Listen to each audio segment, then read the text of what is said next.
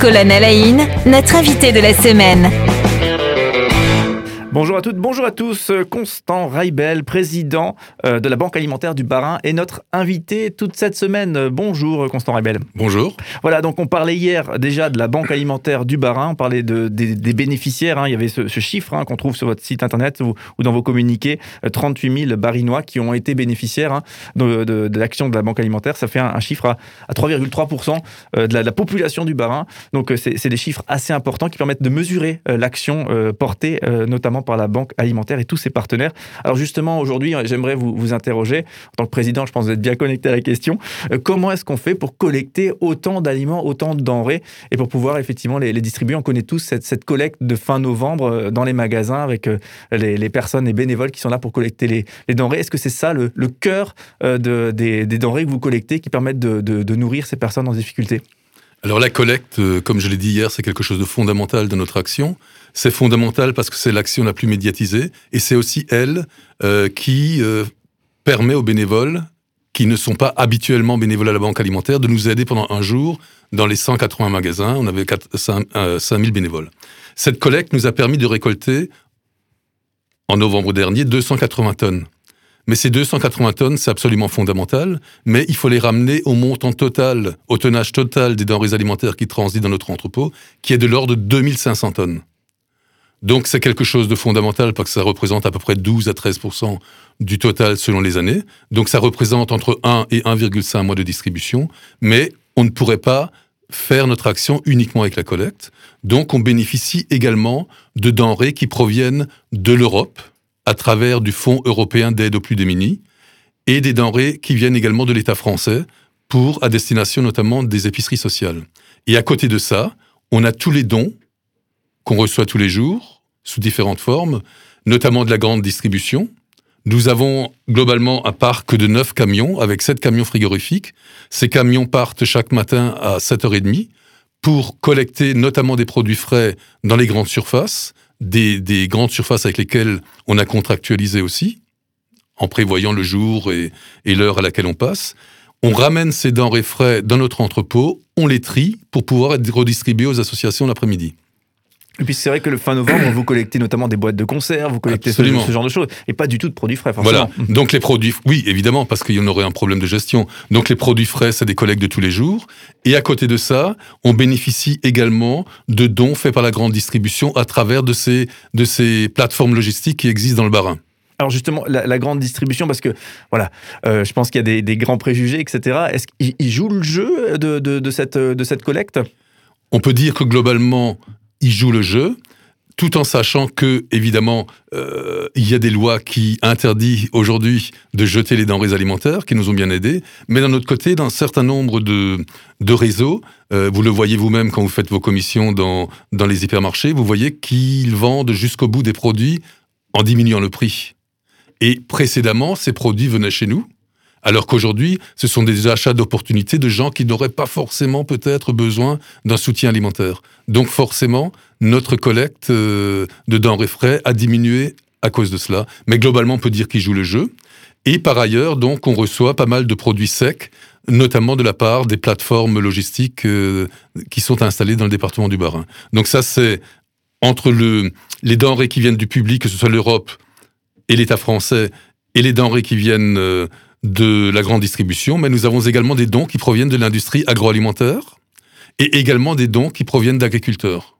D'accord, des agriculteurs locaux qui, qui donnent des, agriculteurs locaux qui ont des marches et qui nous donnent leur surplus, évidemment, ou alors pour des gens qui livrent, notamment dans les grandes distributions. Vous savez que si une pomme de terre est trop petite, trop grosse ou de, travers, la grande distribution ne le veut pas. Donc tout ceci, euh, chez certains agriculteurs, c'est donné à la Banque alimentaire du Baron.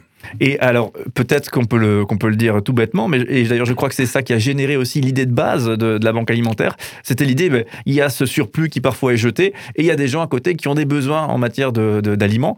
ben, autant réunir les, deux. Voilà, c'est pour ça que notre, notre leitmotiv, c'est aider les gens à bien se nourrir, lutter contre le gaspillage alimentaire et travailler pour l'inclusion sociale. Mmh. On en reparlera peut-être plus tard lorsqu'on parlera du chantier d'insertion notamment. Oui, effectivement. Alors, du, du coup, euh, j'imagine que c'est aussi un cri du, un cri du cœur qui est porté par la Banque alimentaire, euh, justement, cette notion de, voilà, de, il faut absolument pas jeter, au contraire, il faut, faut aller, il faut acheminer la nourriture là où elle va être consommée. Absolument. Euh, je crois que c'est un non-sens aujourd'hui de, de jeter des denrées alimentaires. hein. Premièrement, ben, jeter des denrées alimentaires, ça revient à jeter de l'argent. Et d'autre part, ça revient finalement à priver des gens qui sont dans le besoin de denrées alimentaires complémentaires si elles avaient été mises dans le circuit via la banque alimentaire et ses 110 associations épiceries sociales partenaires. Alors du coup, comment est-ce que ça se passe? Je ne sais pas si vous avez les détails techniques, hein, mais euh, donc un produit est en supermarché, puis peut-être que la, la date euh, du coup ne, arrive à échéance et du coup le, le supermarché ne peut plus le vendre ce produit. C'est c'est comme ça que ça fonctionne? Alors, il faut savoir qu'il y a deux types de dates. Il y a les dates euh, de ce qu'on appelait dans le temps les, les dates limites de consommation. Mhm. C'est les produits frais. Donc, les, les supermarchés ne peuvent plus les vendre, mais nous, on ne peut plus les distribuer non plus. On est tenu exactement, en termes d'hygiène sanitaire, aux mêmes règles euh, que la grande distribution et que toutes les entreprises qui travaillent dans ce créneau-là. Euh, Lorsqu'une date limite de consommation est dépassée, on ne distribue plus. Donc nous, on souhaite que les, dent- que les denrées qu'on nous donne aient au moins encore deux jours à vivre. Deux jours à vivre, c'est le temps qu'il faut pour les réceptionner, pour les trier, pour les donner aux associations et permettre à ces dernières de les distribuer aux gens dans le besoin. Ça, c'est pour les dates limites de consommation. Et puis, vous avez la date de durabilité minimale, qui est, par exemple, les dates qui sont indiquées sur les boîtes de conserve, sur les boîtes de, pâtes, et- etc. Ce ne sont pas des dates euh, qui veulent dire que le produit n'est plus bon après avoir dépassé cette date. Ça veut dire tout simplement que c'est un produit qui peut peut-être avoir une détérioration au niveau du goût. Donc nous-mêmes, on fait des tests gustatifs de temps en temps, mais on, est, on, on distribue effectivement euh, des, des boîtes de conserve ou des pâtes dont la date de durabilité minimale est dépassée, mais c'est tout à fait normal parce qu'il n'y a pas de risque sanitaire. Ouais. Et du coup, alors on voit la, on prend la mesure un petit peu du, du volume hein, qui est traité. Euh, chaque jour, on le disait avec euh, cette, série de grandes surfaces, là, on parle du barin uniquement, on le rappelle. hein. Absolument, absolument. Voilà, donc c'est- des bénévoles qui chaque jour œuvrent dans ce, dans ce tri, dans cette collecte. J'imagine qu'il y a aussi des, des salariés qui sont en action. Comment est-ce que vous fonctionnez Voilà. Donc on a une population euh, avec trois sous-ensembles, si je puis dire. Euh, il y a d'une part les bénévoles, hein, c'est- l'essence même, c'est l'ADN de la banque alimentaire puisqu'on a une association. Donc dans le Bas-Rhin, on a 114 bénévoles. 114 bénévoles qui viennent pas forcément tous les jours, mais qui viennent régulièrement. Il y en a qui viennent tous les jours, il y en a d'autres qui viennent un jour, deux jours. Il, on a euh, depuis 85, me s- non, de- je ne sais plus depuis quand, on, on a un chantier d'insertion. Dans le cadre du chantier d'insertion, on a actuellement 28 salariés. Donc ce sont des personnes qui sont éloignées du marché du travail, qu'on recrute, qu'on forme, qu'on accompagne, aussi bien sur un plan social que sur un plan euh, professionnel. On leur fait suivre des formations pour qu'ils puissent, à la fin de la période d'insertion chez nous, avoir une chance de retrouver un job dans le secteur marchand. Et puis, pour encadrer tout ceci, on a six salariés permanents. Alors, il faut savoir que chez nous, toutes les équipes sont mixtes. C'est-à-dire que pour chaque activité, il y a à la fois des bénévoles et des salariés en insertion.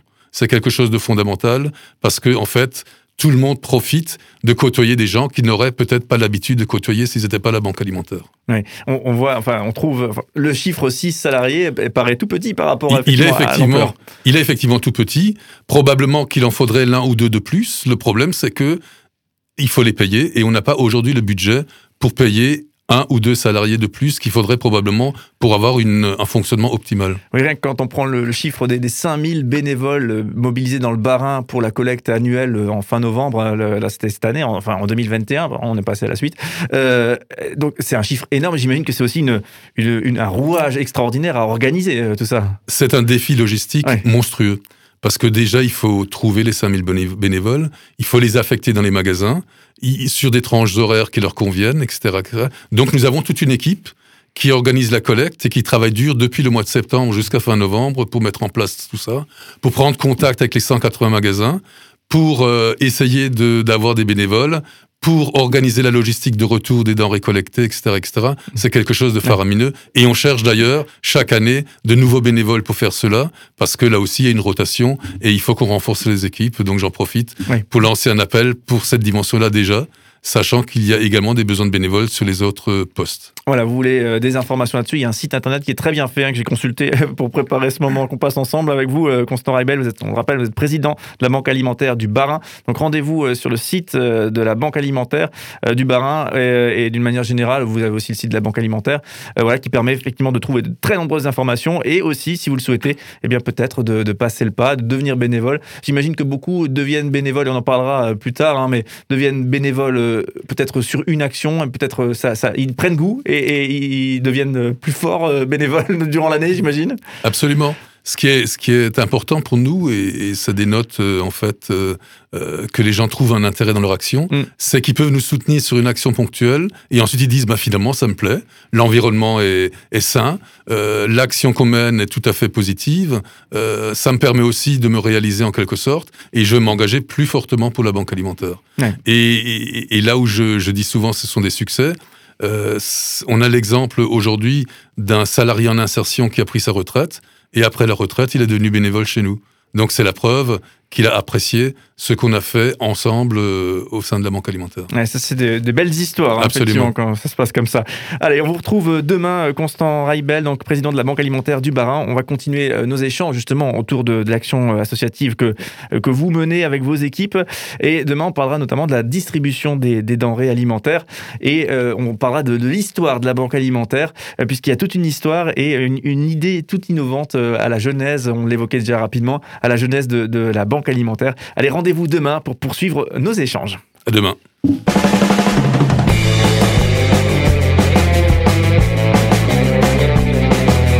Cinq colonnes à la notre invité de la semaine.